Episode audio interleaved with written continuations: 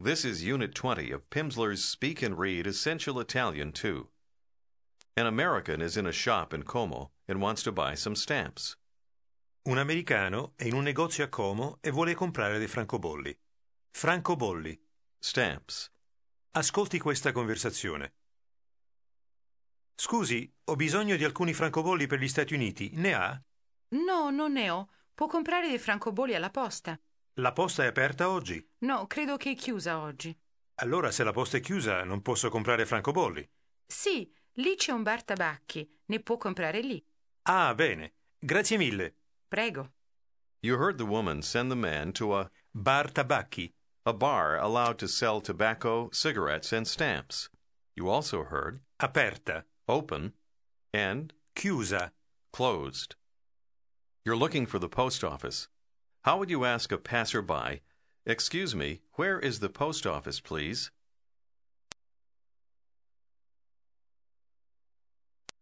Scusi, dov'è la posta, per favore?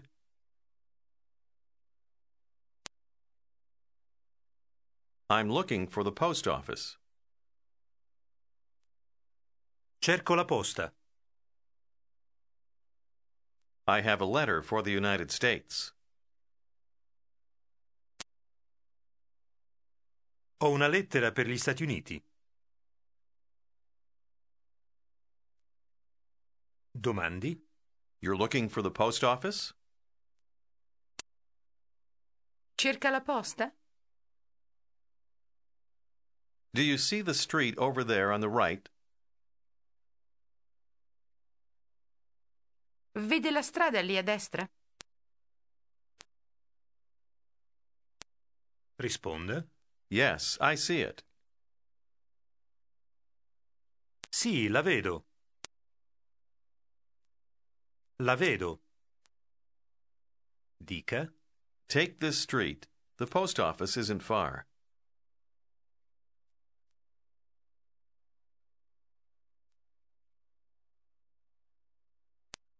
Prenda questa strada.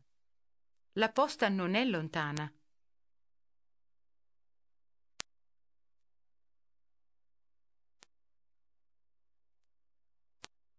Ascolti e ripeta. The address. L'indirizzo. Indirizzo. L'indirizzo. The address is Signoria Square, number 5. Ripeta. Signoria Square. Piazza della Signoria. Piazza della Signoria. Dica ancora una volta. Signoria Square. Piazza della Signoria. The address is Signoria Square, number 5.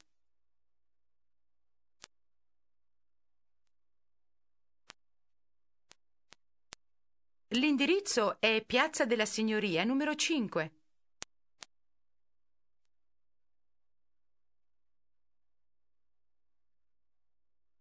L'indirizzo è Piazza della Signoria numero 5.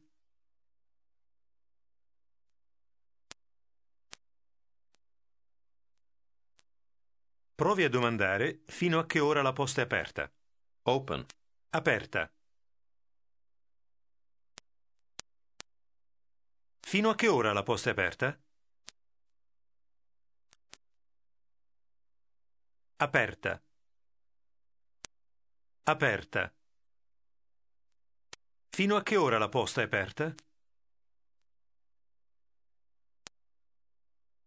Dica. Until 6 p.m. Use official time. Fino alle 18. Fino alle 18.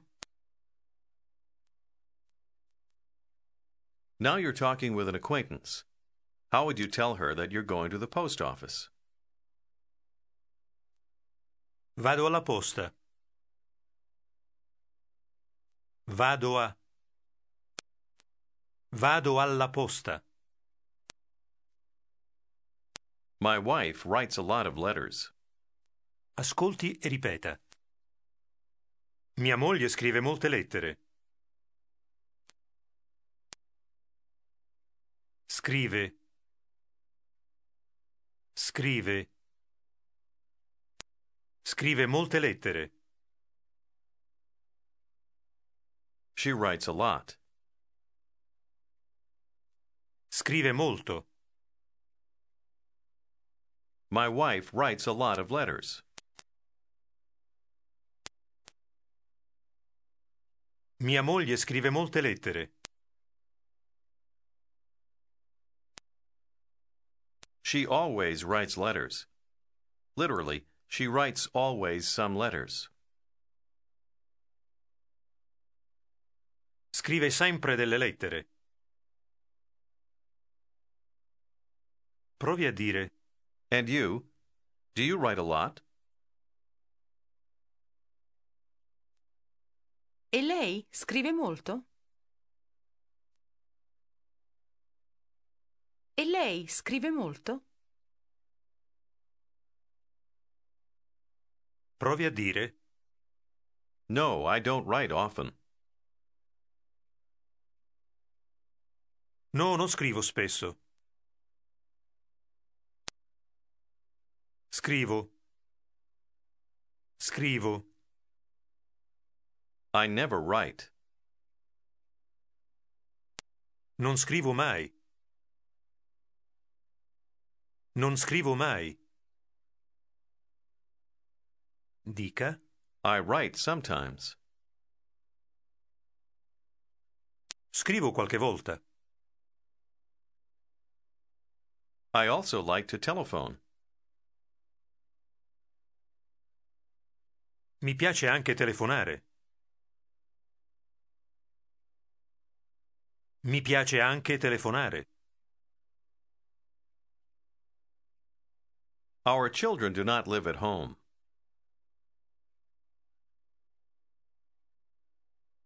I nostri figli non abitano a casa.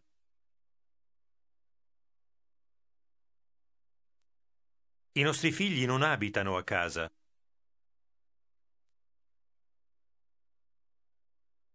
Really? How old are they? Veramente? Quanti anni hanno? And what are they doing? E che cosa fanno? Che cosa fanno? Risponda. We have a 23 year old son. Abbiamo un figlio di 23 anni. He's at the university and studies medicine.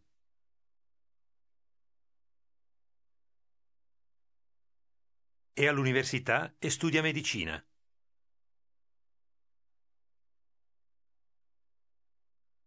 Our daughter works at IBM.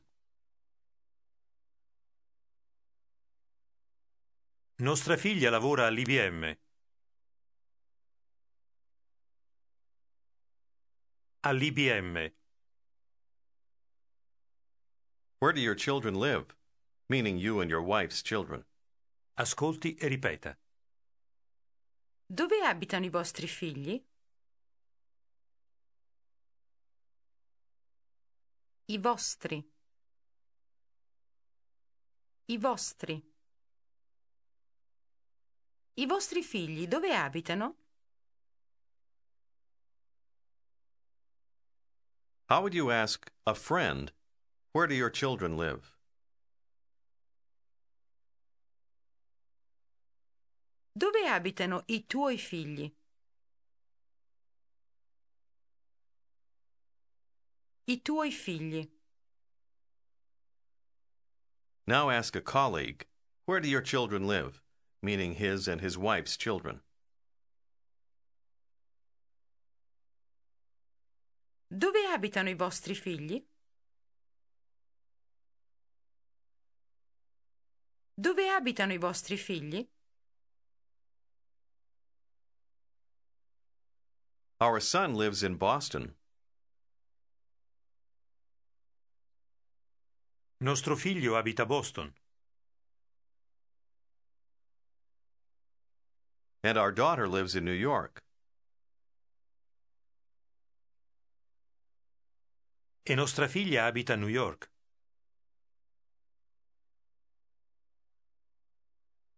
La sua collega dice I also worked in New York many years ago.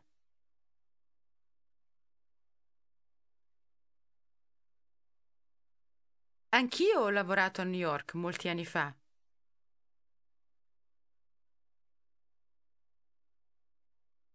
Anch'io ho lavorato. Anch'io ho lavorato a New York molti anni fa.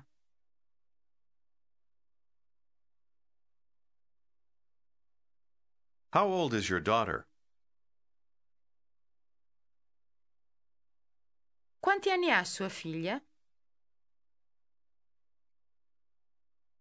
risponda She's 25. ha 25 anni. Our son is 23 and our daughter is 25.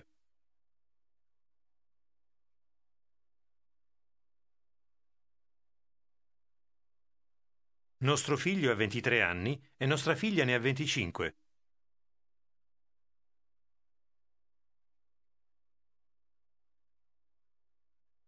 Ne ha 25.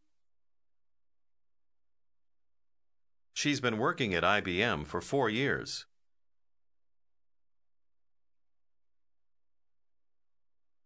Lavora all'IBM da 4 anni. She has a very interesting job.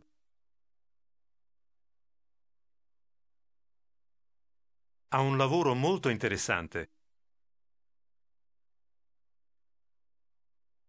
First, she worked at Citibank for two years.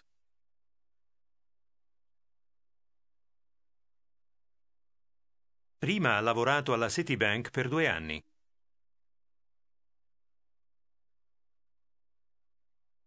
Dica. Our children. I nostri figli. Provi a dire My wife writes a lot of letters to our children.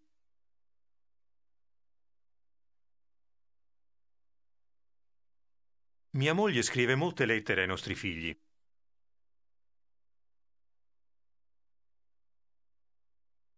Ai. Ai. Ai nostri figli. Note how A, and I, combine to form ai. Adesso domandi alla sua collega and what are your children doing? Meaning you and your husband's children. E che cosa fanno i vostri figli? Ed i vostri figli che cosa fanno? Lei risponde My son is going to school in Milan. Mio figlio va a scuola a Milano. And my daughter is studying at the University of Paris.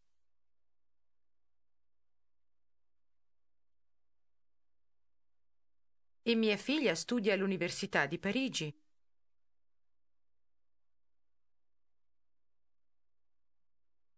Domandi Does she like Paris? Le piace Parigi? I don't know. She never writes. Non lo so, non scrive mai. Non scrive mai. And do you write to her? E lei scrive a lei? E lei scrive a lei? No, I don't write very often. No, non scrivo molto spesso. My daughter must still do three years in Paris.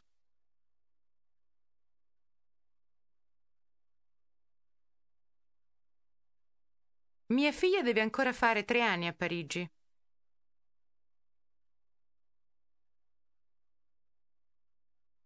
Deve ancora fare. Deve ancora fare tre anni a Parigi. Say, and afterward she would like to go to Geneva. E dopo vorrebbe andare a Ginevra. E dopo vorrebbe andare a Ginevra. My son must still do one year in Milan.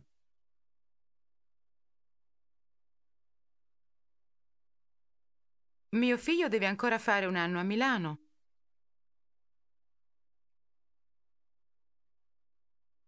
Deve ancora fare un anno a Milano. And afterward he wants to go to Bologna. E dopo vuole andare a Bologna. He has a girlfriend there. Use Lì. Ha un'amica lì. Un'amica. he writes a lot of letters. Lui scrive molte lettere. Because he doesn't like the telephone. Perché non gli piace il telefono. Non gli piace. They don't speak often with us. Non parlano spesso con noi. Non parlano spesso. But sometimes they come here. Ma qualche volta vengono qui. Ecco come si dice. Last week. Ascolti e ripeta. La settimana scorsa. Scorsa. Scorsa. La settimana scorsa. Adesso domandi? Didn't they arrive last week? Non sono arrivati la settimana scorsa? Non sono arrivati la settimana scorsa? No, but we're going to visit our daughter.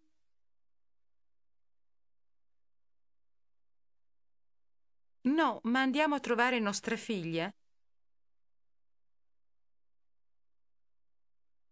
No, ma andiamo a trovare nostra figlia.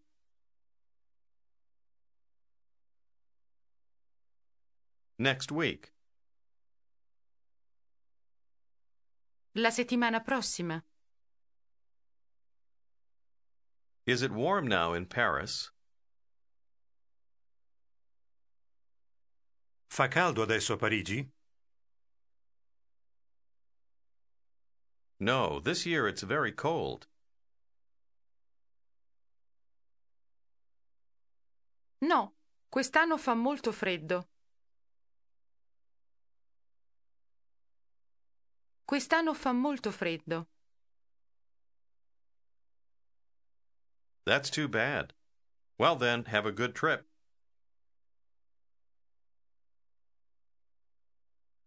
Che peccato. Allora, buon viaggio. See you soon. A presto. A presto. Now you're at someone's house and you have to make a telephone call. Immagini di dover telefonare. Domandi? Excuse me, can I make a telephone call? Scusi, posso telefonare? Your hostess says, But of course. Ma certamente. Dica I need a taxi. Ho bisogno di un taxi. Ho bisogno di un taxi. She notices you're looking for something and asks, Are you looking for the telephone book? Cerca l'elenco telefonico? Yes, I need the telephone book. Sì, ho bisogno dell'elenco telefonico. Wait, it isn't here. Aspetti, non è qui. Provi a dire Wait a moment. Aspetti un momento. Aspetti un momento. dica Just a moment. Just is understood. Un momento. She comes back with a phone number and you make the call. dica It's not the right number. Watch the word order. non è il numero giusto. Or maybe I need another number. O forse ho bisogno di un altro numero. Can I call again? Posso telefonare ancora una volta? Posso telefonare ancora una volta? She gives you a different number, which works. When the taxi arrives, she says to you, Here's the taxi. Ecco il taxi. Now you're traveling in Italy and your wife suddenly falls ill. If you're staying in a hotel, you would ask for the number of a doctor on call. Ripeta la parola per Doctor. dottore. Un dottore. Il dottore. Domandi Do you have the telephone number? Ha il numero di telefono? Di telefono. Try to say, of a doctor. D'un dottore. D'un. D'un dottore. Say, the telephone number of a doctor. Il numero di telefono d'un dottore. Domandi Do you have the telephone number of a doctor? Ha il numero di telefono d'un dottore? Ha il numero di telefono d'un dottore? You need a doctor? Ha bisogno di un dottore? Bisogno di. Bisogno di un dottore. Ha bisogno di un dottore? Dica It's for my wife. She needs a doctor. è per mia moglie. Ha bisogno di un dottore. Risponda. Just a moment, please. Un momento, per favore. She gives you a piece of paper saying, Here's his telephone number. Ecco il suo numero di telefono. Grazie mille, signora. Come si dice She did. ha fatto? Fatto. Ha fatto. The doctor arrives. How does he ask, What did your wife do today? Che cosa ha fatto sua moglie oggi? Sua moglie che cosa ha fatto oggi? How would he ask, What did she do last week? Che cosa ha fatto la settimana scorsa? Che cosa ha fatto la settimana scorsa? Risponda. Nothing. She did nothing. Niente. Non ha fatto niente. Non ha fatto niente. Provi a dire. Did she eat something? Ha mangiato qualcosa? Ha mangiato qualcosa? No, she ate nothing. No, non ha mangiato niente. Non ha mangiato niente. After the doctor examines your wife, he says, One moment, please. Un momento, per favore. He writes out a prescription. Listen to what he says next. C'è una farmacia a Via Verdi. He said, There's a pharmacy on Verdi Street. He continues, It's not far from here. Non è lontano da qui. Lontano da qui. Non è lontana da qui. Lontana da qui. Dica. Thank you very much, sir, and goodbye. Grazie mille, signore, e arrivederci. The next day, you and your wife are to visit some friends. Using the familiar form, try to ask her, How are you today? Come stai oggi? Stai. Come stai oggi? Very well. Are we going by car or by taxi?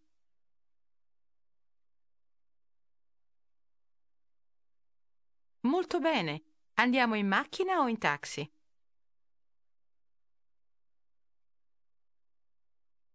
Or why don't we take the subway?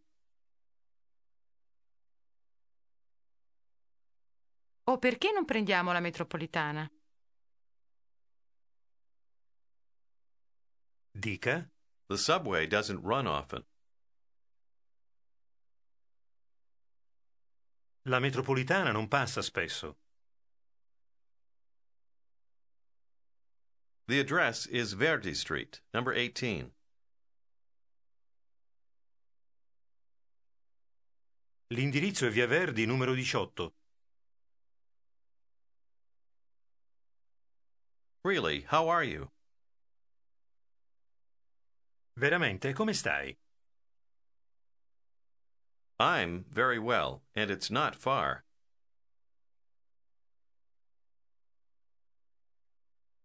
Io sto molto bene e non è lontano. Let's go on foot. Andiamo a piedi. Andiamo a piedi. You arrive, and your friend asks you both about your children. Domandi? How old are your children now? Quanti anni hanno i vostri figli adesso? Risponda. Our son is 12 and goes to school in Milan.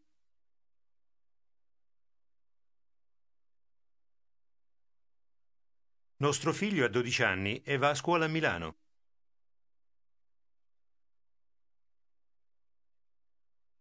Our daughter is 25 Nostra figlia ha 25 anni and studies medicine at the university. e studia medicina all'università. This is the end of Unit 20.